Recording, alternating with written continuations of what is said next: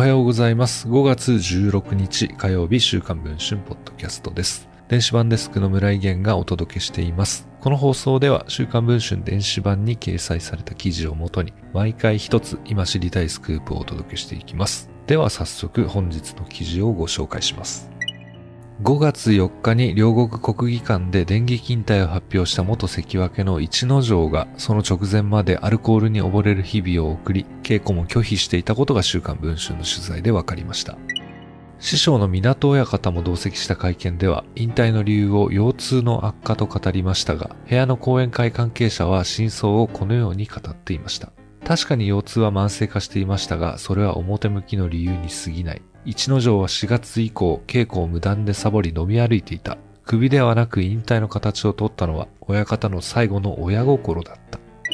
引退会見では一度も目を合わさず、別々の出入り口から退場した親方と一之丞。指定関係に亀裂が入ったのは2021年の秋のことでした。港親方は一之丞を埼玉県川口市に構える相撲部屋に住まわせてきましたが、一之丞が夜な夜なこっそり部屋を抜け出し、モンゴルの友人らとモンゴルパブなどに繰り出していたことが発覚。親方に叱責された一之丞は、一人暮らしを認めてもらえない不満をぶちまけたと言います。親方と女将が一之丞を相撲部屋暮らしに留めておいたのは、彼の酒癖の悪さを不安視していたからだと言います。お目付け役として飲みに一緒に出かけた女将によって手を挙げたり、突き飛ばしたりしたこともあったと言います。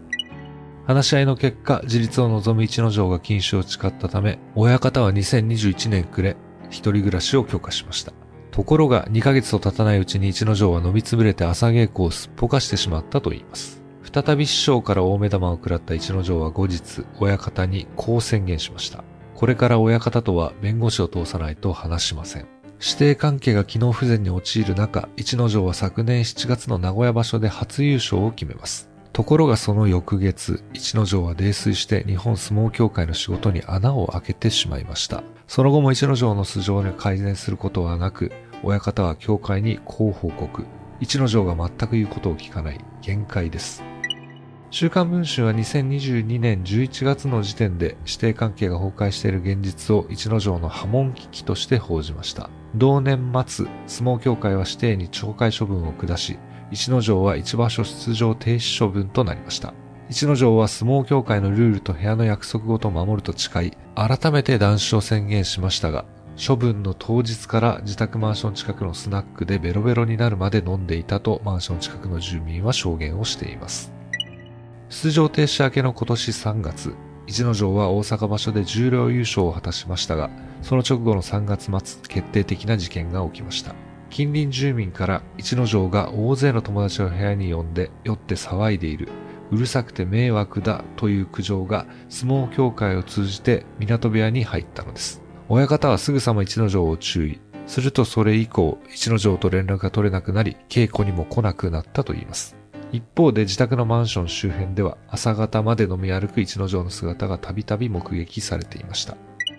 講演会の関係者によると、もはや改心は見込めそうになく、親方は一之丞を引退させるしかないと決意。ところが、話をしようと何度自宅を訪ねても本人は出てこなかったと言います。ようやく話し合いが実現したのは引退会見の2日前。親方が決断を迫ると、石之丞はあっさりと、じゃあやめますと答えたと言います。二人の指定関係に一体何があったのでしょうか？記事の続きはぜひ週刊文春電子版でお読みください。それでは本日の放送はこの辺りで終わりたいと思います。